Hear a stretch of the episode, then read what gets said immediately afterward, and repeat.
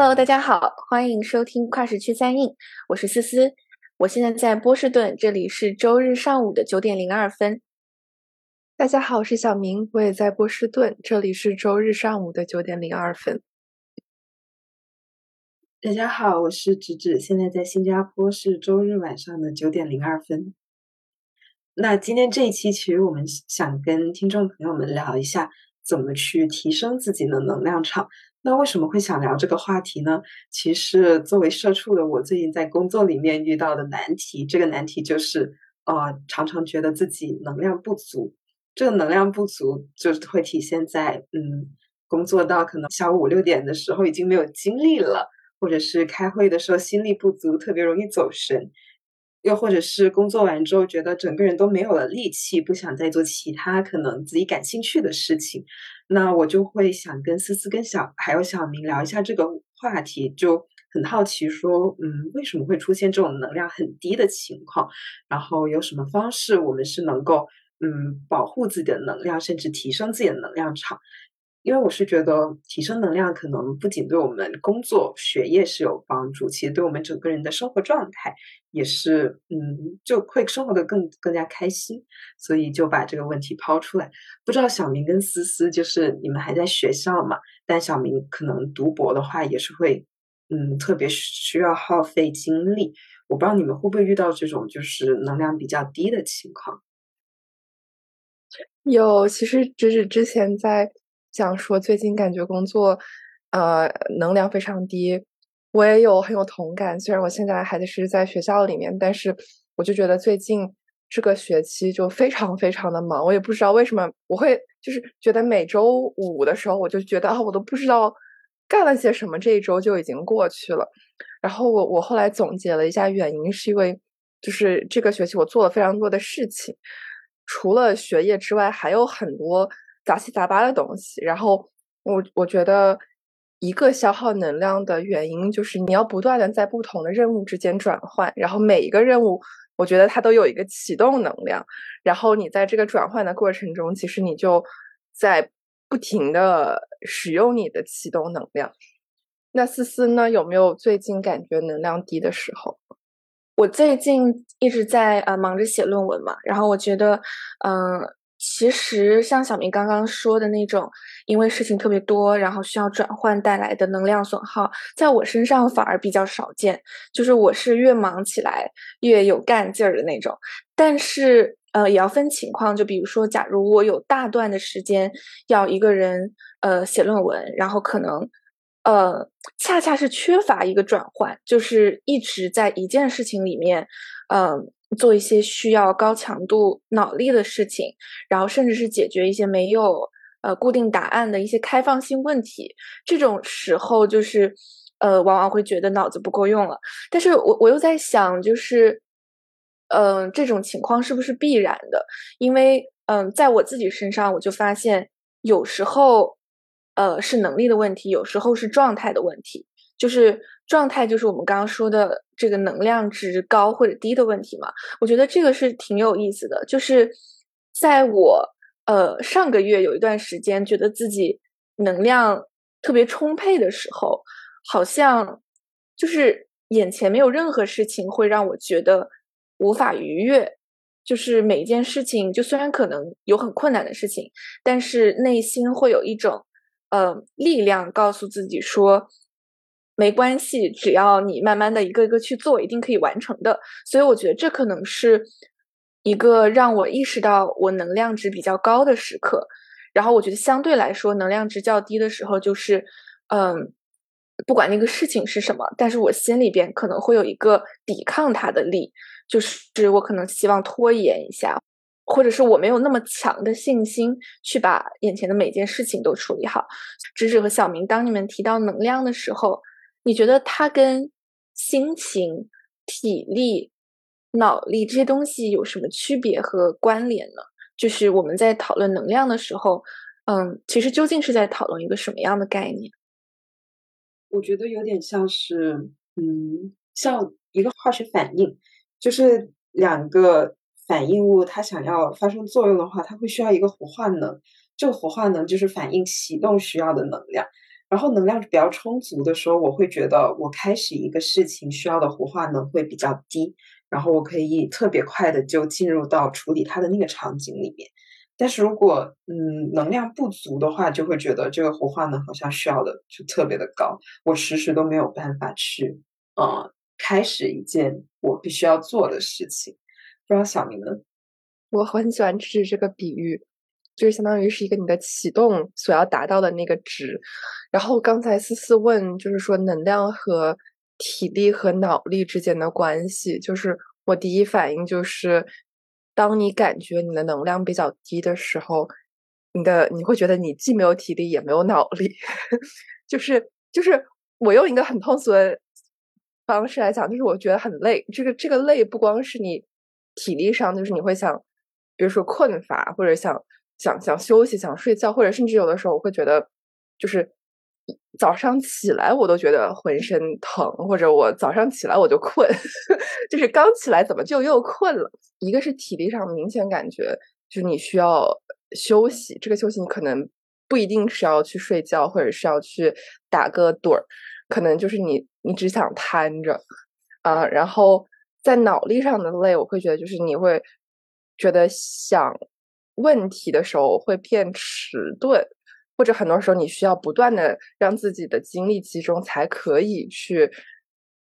专注在你要做的那件事情上，而且并且会可能花更多的时间去解决它，会比平时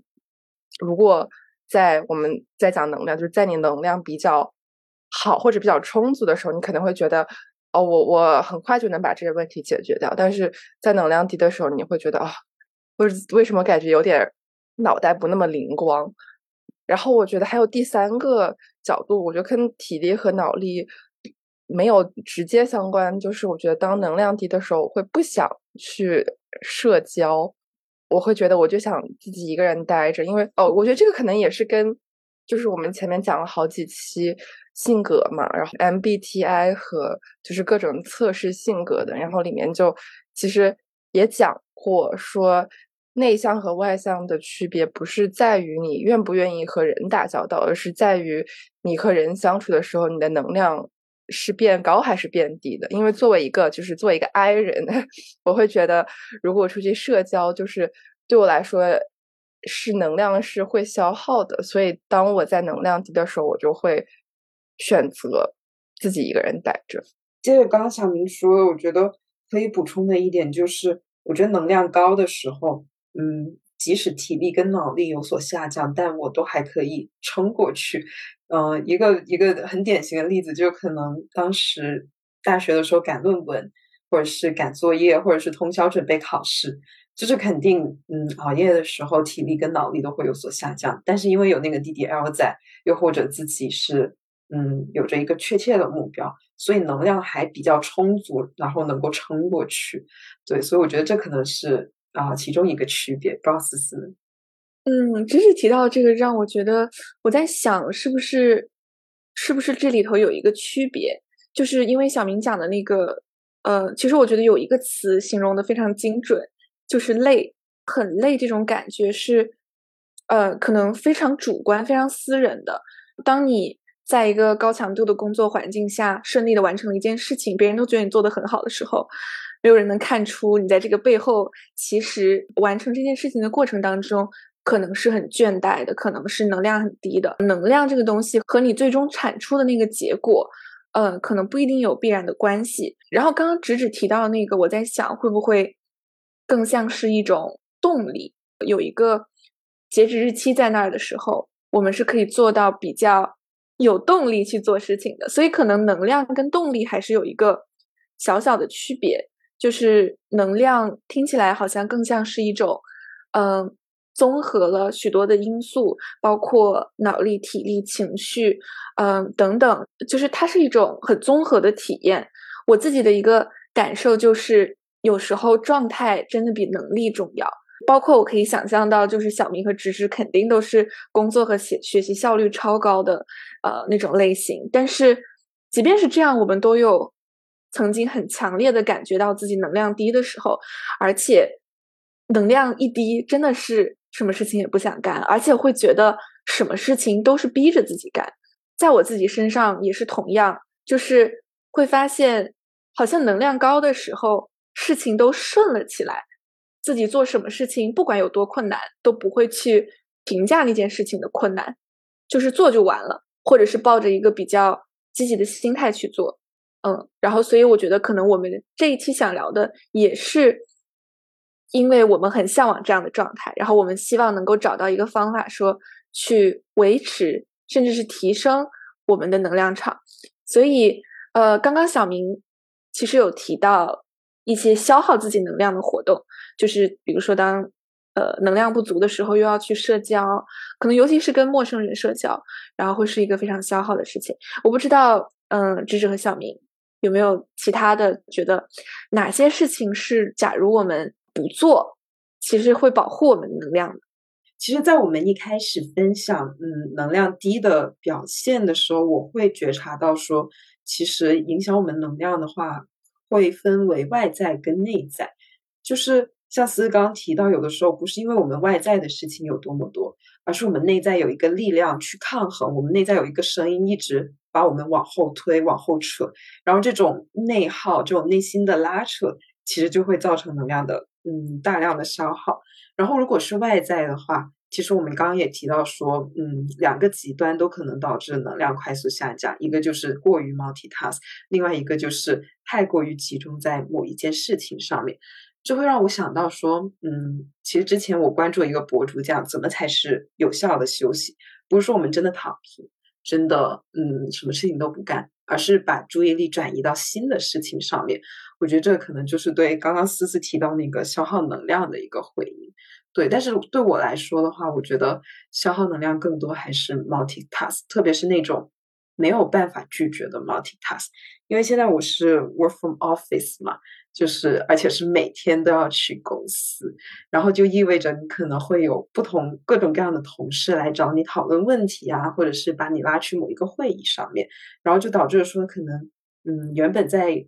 集中的一个项目上面就很容易被打断，然后打断了之后。还可能刚刚集中了几分钟，集中了一小个片段，然后又被人拉去其他的事情上面，就这种重重复复的打断，我觉得是特别特别消耗能量的。就是在说反复打断的时候，我就在想，嗯，确实是因为，就是我觉得其实，在学生最有可能遇到的事情就是邮件，就是接收邮件、回复邮件这个东西，就可能如果平时上课的话，有可能是你的队友。说要讨论一些东西，最没有效率的讨论就是在 线上讨论，因为这样你们会一直拖很久。你还不如就约一个时间，就是可能讨论个半个小时就把事情搞定，然后然后分完就就回去自己干自己的。我觉得一个是这个，然后我我这个学期在做助教嘛，然后就学生的邮件简直就是，而且他们会就是会希望你很很及时的回复，然后会会经常会问你一一长页的问题。我当时想，你为什么不会？来，因为助教会每周会有呃 office hour，我就说那你这个过来五分钟就能解决的问题，你发个邮件你自己要敲五分钟，然后我要再看五分钟，回再回五分钟，你浪费了我们每个人的时间，经常被打断的这个这个状态就会让人一个是效率变低，我觉得这是最直观的，然后另外一个其实我觉得他也在不自觉中消耗了能量，就因为你。还是回到之前说，你要来回转换那两个，或者是甚至是几种不同的任务状态。然后我记得我我导师他就说，他就是属于他每天会在固定的时间去查邮件，他平时就会把那个邮件去，就是不让它显示有没有新的邮件进来。刚听完小明和芝芝讲的时候，我就特别想问这个问题，因为听起来我们提到的这个呃多线程处理啊。其实是有两种，一种是我们自己主动选择的，就我们就可能刚刚我在说啊，它不会消耗我的能量的时候，我脑子里浮现的是一个我自己主动选择的呃 multitasking。然后，但是我听了小明跟芝芝讲之后，我就明白了，就是为什么这件事情是非常消耗的，它其实是一种打断，一种打扰，然后是呃一个一个被动的状态。所以小明刚提到一种方法，就是在这种情况下，我们可以怎么样？稍微节约一下自己的能量，嗯，我不知道芝芝有没有想到，就是比方说你在工作的时候遇到这种需要嗯，经常跨部门、经常跨任务，呃，处理事情的情况，你有什么解决的办法吗？嗯，其实我现在也在摸索解决的方法，然后我会把这种打断其实分为几种。第一种就是来自我带的实习生，或者是跟我同级的，然后我会跟他们说，就是我现在确实 focus 在某些事情上面，那我们啊 schedule 另外一个时间，可能十五到三十分钟，然后我们来聊一聊这个事情，所以这个还是比较好解决的。然后第二个就是来自呃。上游需求方还有老板的一个打断，就这个真的是没有办法 拒绝，因为老板直接 走过来，然后说啊。那那 我们聊一下，呃，那我不可能拒绝的，对，所以这这一个的话，嗯，要看我当时在忙什么。如果真的是一个特别急的任务，那就跟老板讲讲清楚，然后他应该也会理解。就是我们毕竟都会有 priority 嘛，但是大部分的情况，这个只能就是允许它的发生。实在不行的话，我会找一个会议室，或者是去楼下的咖啡厅，对，就是嗯，让老板找不到自己，就是最好的。拒绝干扰的方法，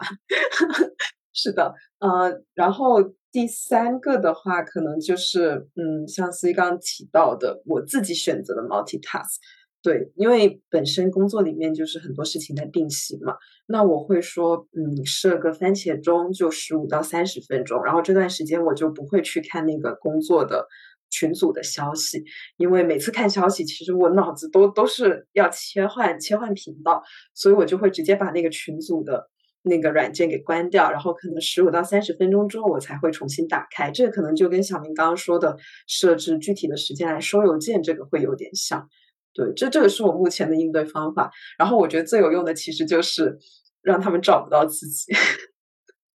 对只要不在工位上就不会被打断。对，我觉得有的时候甚至可以，就是在办公室里，我不知道有有些的设置，它会可能会有一些小的房间，比如说作为小的会议室或者单独一个人就是打电话的空间，至少在在我们的办公室里会有。然后有的时候，如果我一定要进去，然后我觉得坐在大的那个办公室，因为我们是开放式空间嘛，然后我觉得这种就很容易。其实别人无论别人找不着你，都会被打断，因为他如果在你边上跟另外一个人说话。那还是就会会有受到影响，所以我就会进到一个小房间里，然后可以自己更专注。然后我觉得哦，还有一个芝芝刚刚讲那个番茄钟，我不知道大家会不会熟悉，但是就是有一种叫番茄时间法，一般来说好像是就是你设置一个二十五分钟的时间，就是你。专注在一件事情上做二十五分钟，然后然后休息五分钟，然后这五分钟你可以去就是倒个水啊，去个洗手间就走一走，然后继续再重复就是二十五加五的这种状态。虽然好像也可以调整到，比如说你可以想更久一点，就是五十分钟，然后休息十分钟。我觉得这个还，我之前有段时间就是在期末的时候复习考试的时候有尝试过，我觉得还蛮有帮助，让你。就是更集中注意力在某一件事情上，然后可以更加专注的不去被打扰的去处理事情。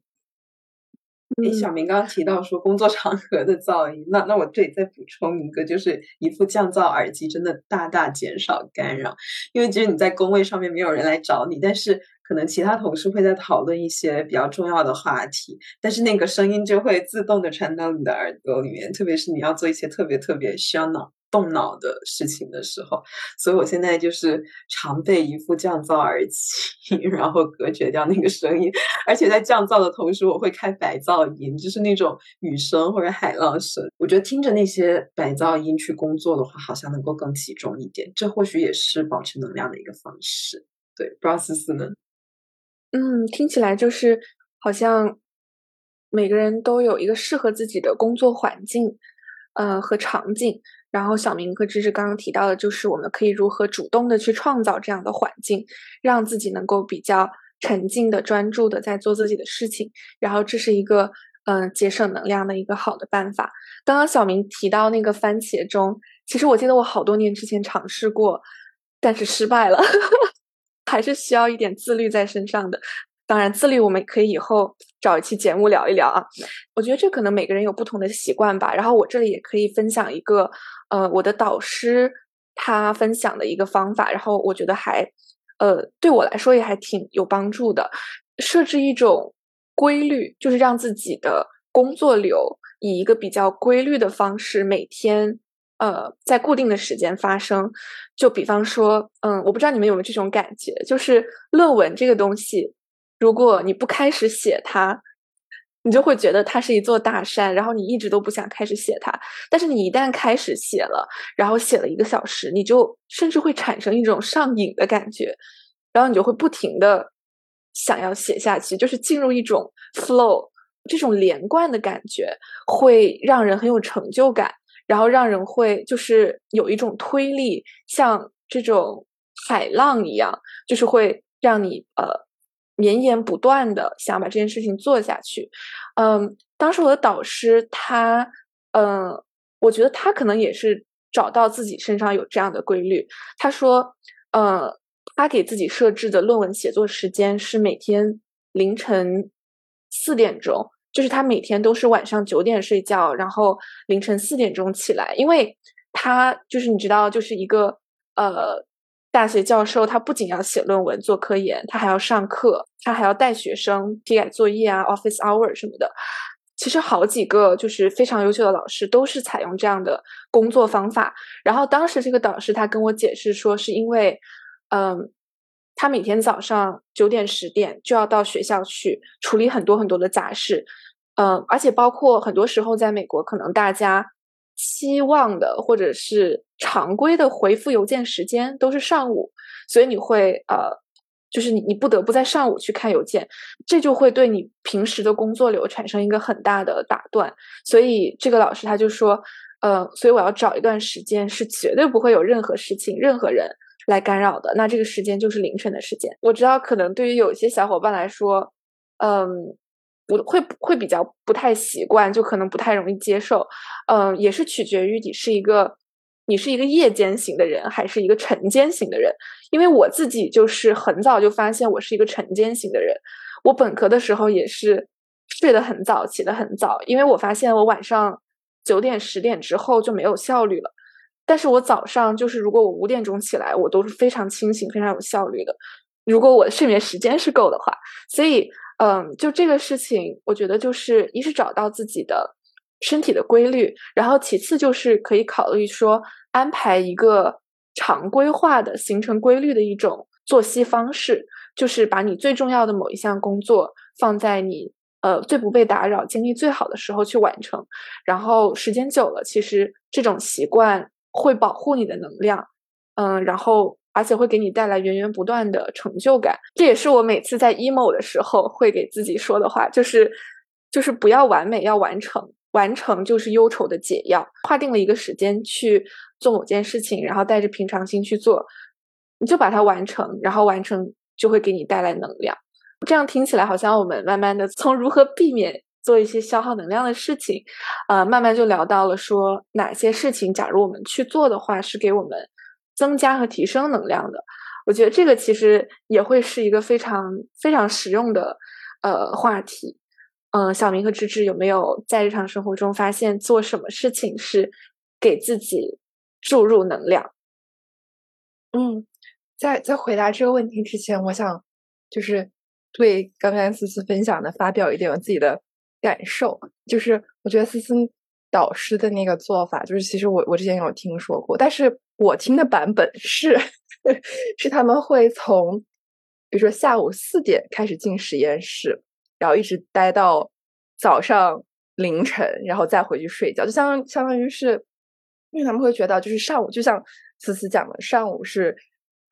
一般大多数人都会就会进来，然后都会需要跟很多接触，然后回复邮件什么的，所以就是会就是为了避免这段时间，就会选择一个在下午可能没有那么多人的时候开始到实验室里做事情，然后然后有的人会是在晚上午夜之后去，尤其是那些做实验的，他们会说啊，就是那个时候实验仪器都没有人在用嘛，然后我就一个人在那个实验室里面去做实验。然后会就是一直到凌晨再睡，但是就是我会觉得吧，这种就我会更愿意选择思思导师的那种，就是早睡早起。但是虽然可能也不会至于四点起那么极端了，但是就是因为我会觉得熬夜其实是一件嗯，我现在慢慢会意识到，就是是一件其实很很伤自己的事情。就是可能有的人觉得，即使是一个夜间动物，我我觉得就你可能夜间你到晚上十二点也也该睡，或者就是也不要不要熬到至少不要熬到就是凌晨两点之后，因为我会现在觉得，我以前其实是可以熬夜的，感觉本科的时候或者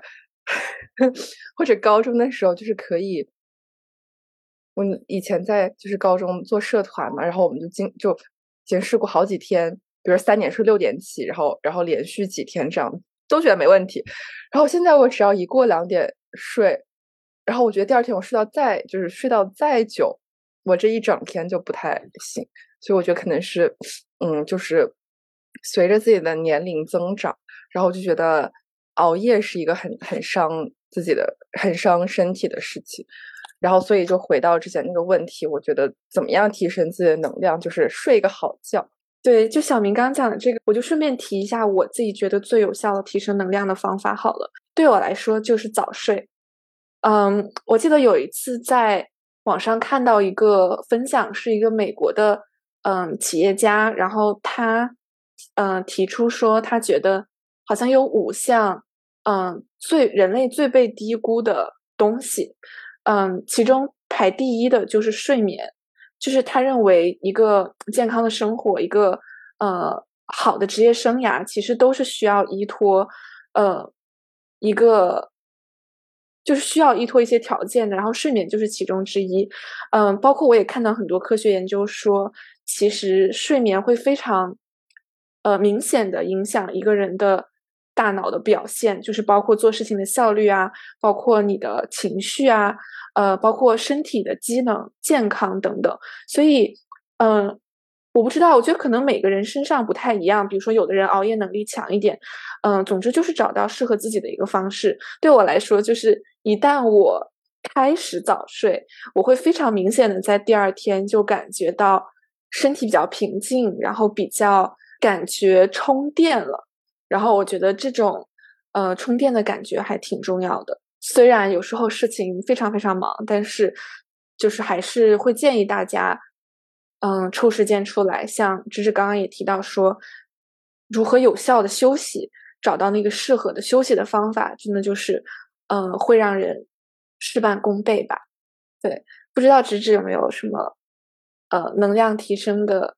好点子？其实刚刚听到思思跟小明分享那个在固定的时间做工作的事情，我会想到《生活大爆炸》里面一个场景，就是 Sheldon 他试过说，他把每天嗯不重要的事情都用抛骰子决定的时候，他觉得自己啊好像能用来思考物理问题的时间都有很多，所以我我会想起来我之前关注的一个自我提升的博主叫 L 先生说。然后也推推荐这个公众号，我觉得他讲的很多就是关于能量提升啊，或者是自我成长都很有用。然后它里面提到一个说法，就是把生活里面不重要的事情都设成自动驾驶模式，这样能够为你省下很多的精力的资源。为什么呢？就是我我就我自己为例，我觉得我之前会在很多小事上面去纠结，就今天吃什么，然后呃搭公交还是搭地铁，或者是我到底要不要去超市买东西。就这些很小的事情，可能它在你的生活里面并没有那么重要，但是可能有一些完美主义的倾向，或者是我们太想把握好这些我们生活里面的事情了，就会花出一些很大的精力的资源去思考它们。但其实这样也是一种能量的消耗。所以我觉得，嗯，比较好的方法就是，嗯，不重要的事情给它设置一个自动运行的方式，就是啊，今天就是会。比如说，我习惯了每天就是搭地铁上班，的我就不会再考虑是不是要要用其他的交通工具。又比如，我早餐就是一直在家里吃，然后一直都是这个东西，呃，就是一些你觉得不重要的事情，就可以给自己设置一个 routine，然后，嗯，这样的话或许能节省一些精力的资源出来。第二个，我觉得想分享的话就是关于社交。其实刚刚小明也提到能量低的时候的一个表现。那就是嗯，不太想跟人说话。然后我觉得这里其实嗯，怎么提升我们的能量？我会想到有两个方向。第一个就是跟气场比较符合的人去社交；第二个就是摆脱不必要的嗯，你没有办法补充能量的社交。那前者的话，我之前有经历过，就是可能周五下班，然后特别特别累，只想回家躺平。我，然后我之前一直都是躺平的，但是那天就刚好有朋友就是把我拉去了他们的聚会。然后正好那个聚会特别的开心，吃的东西很好吃，然后他们整个团团队的氛围也很好。我我就会觉得那天之后，我第一次意识到，原来跟人社交也是可以补充能量的。就是作为一个典型的 I 人，我是真的没有想到，原来社交是能够补充能量。所以我会觉得，嗯，跟同频的人一起。出去做喜欢做的事情，或许也是一种补充能量的方式，但是这个就会有点危险，因为即使再同频的人，你也不能保证每一次出去玩、出去聚会也都是补充能量的，这个可能就会就要期待一些意外之喜吧。对，然后另外另外一个方向就是减少不必要的社交。那我觉得有的时候，嗯，跟就是大家中午一起去吃饭，可能就是。有的时候可以不一定每每次聚餐都要去，因为我不知道小明跟思思有没有遇到一些 social 的聚餐，大家约定俗成的，可能中午就是要一起吃饭，但是吃饭的时候可能聊的东西也是扯扯东扯西，然后你并不觉得能从中获得什么能量，反而因为要应付聊天，反而会有一点嗯消耗自己。那我觉得有时候这种消耗自己的哦聚餐啊 social 啊，或者就可以减少一点。对，这这是我自己的处理方法，嗯，但是能量高的时候还是很想很想多去搜手的，对，不知道思思跟想，就是刚才讲，就是说对一些可能没有那么有效，或者是没有那么能够同频的社交，要学会说不。但其实我会想说，这个其实是还可以延伸到其他的事情上，就是我们之前也讲到，就是不断的被打断，或者不断的，就是。有新的事情就忙，主要就是 说到底就会减少我们的能量，所以有的时候我会觉得，在生活中很多事情其实是不是说我们非一定要做的。当然，对于老板的要求，那那没有办法。但是，就是有很多事情，其实我们之前也有一期聊过，怎么怎么跟别人说不嘛。就其实很多事情说到底其实是可以拒绝的。然后我会觉得，有的时候拒绝一件事情。或者是拒绝一些不是必须要做的事情，其实会让我们减少一些自己身上的负荷，然后可以让自己的能量至少不要让它继续下降。只是讲到说，呃，和一些就是能量场比较近的朋友去社交，就会让我想到，其实有的时候我我会尝试在做的时候，就比如说周末至少有两个半天是不碰。呃，就是学校或者工作上的一些事情，就是我会做一些呃自己喜欢做的事情，或者就是做一些跟朋友聚会啊，或者是跟朋友一起一起，比如说打打桌游，然后或者是做个饭，就是诸如此类，可以让自己不用想太多的一些事情，然后做自己喜欢的事情，做自己享受的事情，相当于是在周末给自己充个电，然后这样我觉得。只有在周末休息好了，你平时到工作日的时候才不会觉得，天哪，又要周一了，我又要开始就是很忙碌的一周，会对我就是周一到周五的效率和我的能量会有帮助。不知道思思有没有其他想要补充的，就是提升能量的方法？其实我发现我们说了那么多，好像听起来很复杂，但实际上有一个非常简单的原则，就是见自己喜欢见的人，做自己喜欢做的事情。就是好好的宠爱自己，嗯，就是是一个蛮简单的道理，但是我觉得是，嗯，就是我发现确实还挺有效的。其实我们都知道什么事情会让我们做了会开心，然后呃，有一些，当然有一些开心的事情，有一些开心的事情也也不一定会，呃，会让我们能量高，比如说玩手机什么的。但是我是觉得，我们其实是知道一些方向。就是我们知道有一些事情是做完之后我们会感觉更好，有一些人是我们见完之后会感觉更好，所以就嗯主动的寻找机会去做这些事情，然后也大方的去对那些自己不想做的事情说不。嗯，可能有的时候看上去需要做但不想做的事情，即便我们不做也没有什么关系。所以可能就是在能量值非常高的时候，我们可以去包容这些事儿，但是能量低的时候，就优先的，嗯，先去想一想怎么改善自己的能量状态，可能对身边的人，包括对自己将要做的事情，都是有好处的。嗯，对，我觉得这就是我的，我听完之后的一个感受吧。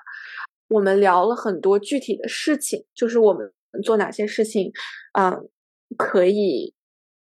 马上感觉到充电或者恢复。嗯，不过我又觉得好像能能量其实是一种持续的状态，就是，嗯嗯，比方说在我身上，可能如果我只有一天早睡，或者是我只有一个下午去呃做了某件开心的事情，可能我的。高能量也就持续一天两天，但是如果要保持一个非常持续的高能量场的状态，嗯，我觉得可能是要养成一种生活的习惯的。就比方说，在生活习惯中持续的去践行，嗯，比如说对自己专注力的保护，然后去呃去给制造一个持久的宁静的工作环境，又或者是一直保持早睡，就是总之。嗯，好像是需要一些持续的东西在，然后才能产生一个持续的效果。它不是一个可以一蹴而就的事情。思思的话会给我一点启发，就是像我们刚刚提到的这些习惯，嗯，其实很多都是解决外部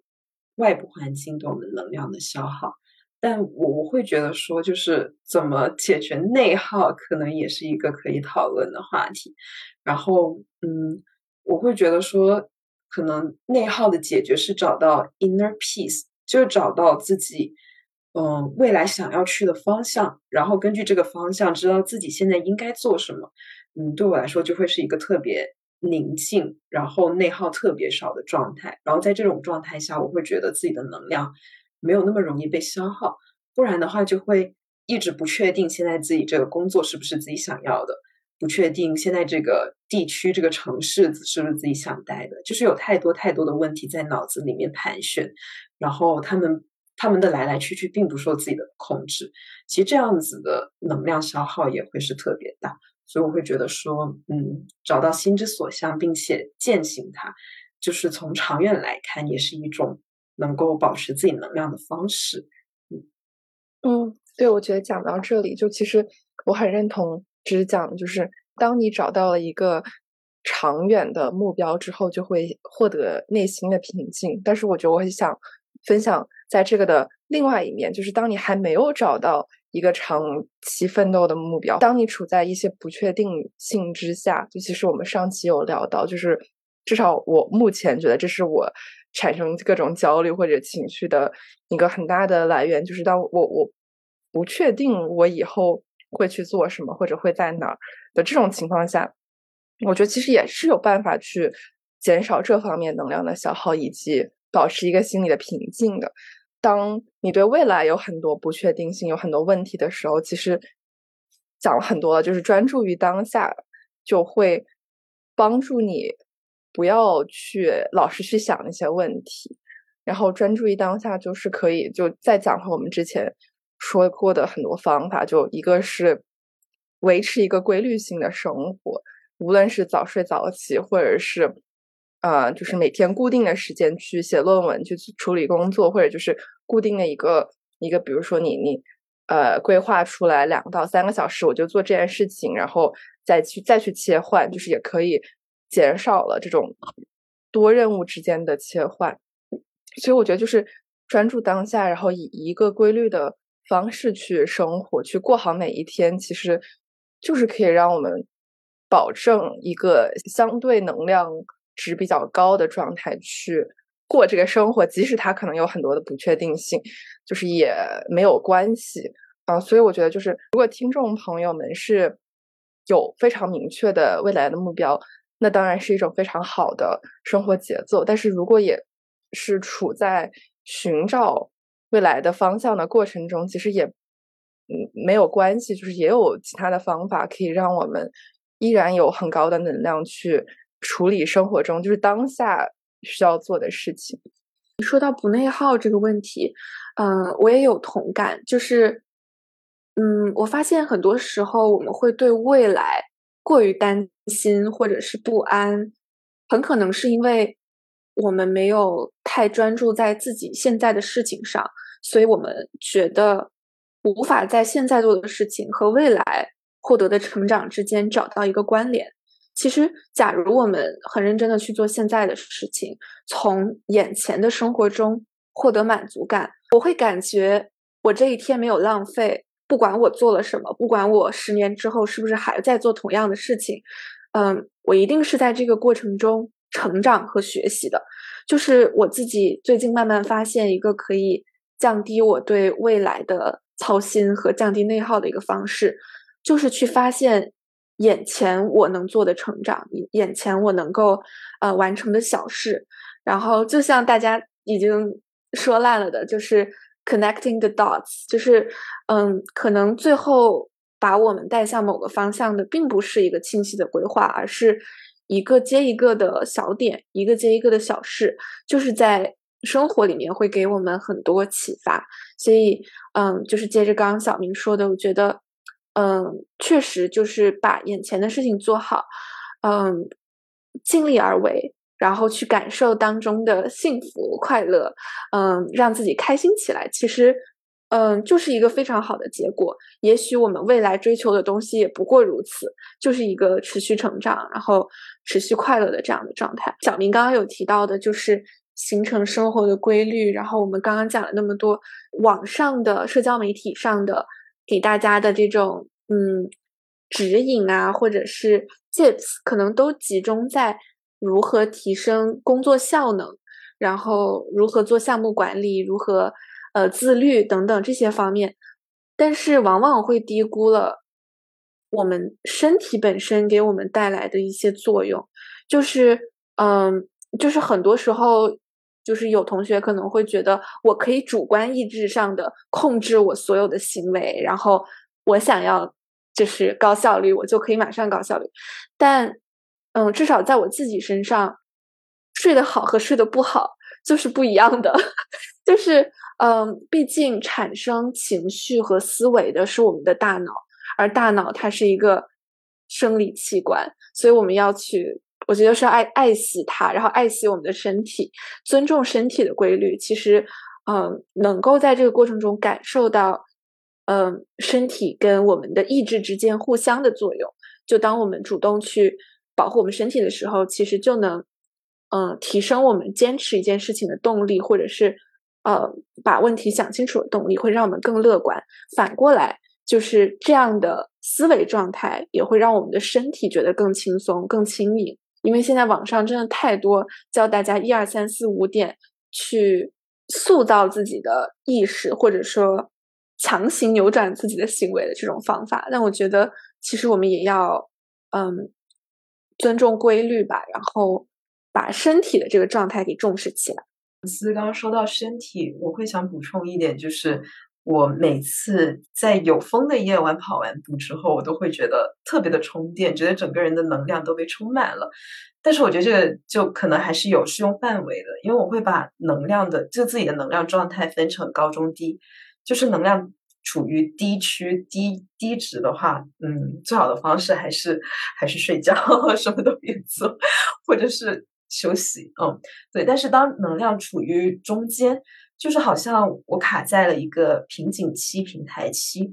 嗯，如果我想要往高能量去碰的话，我觉得真的运动是一个很好的方式，特别是有氧运动。然后有氧运动往上可能就是，嗯，能够让你跟身边的环境产生连接的有氧运动，因为我觉得每一次就是，嗯，感受那个风吹过自己的脸、自己的身体，然后听到啊旁边小溪的那个流水声，就会觉得整个人都特别特别的充电。所以，我我会觉得就是，呃，能量的提升，除了身体，除了我们内在一个心理的调整，还可以借助可能自然界的一些力量，所以。关注自己身边的一个环境，然后让比较好的天气，或者是一些流水的声音，或者是风声，然后给自己充电，嗯，也是一个提高提高能量的方法。啊，那聊到这里，不知道我们的听众朋友有没有啊一些让自己提升能量的方法可以跟我们一起分享呢？希望能够在评论区看到你们的留言。那我们这一期的节目就到这里啦，下期再见，拜拜，拜拜，拜拜。